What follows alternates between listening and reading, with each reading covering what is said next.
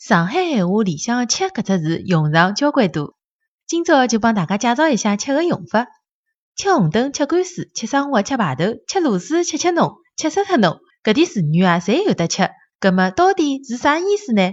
车子辣路高头碰着红灯叫吃红灯，犯了法被告上法庭叫吃官司。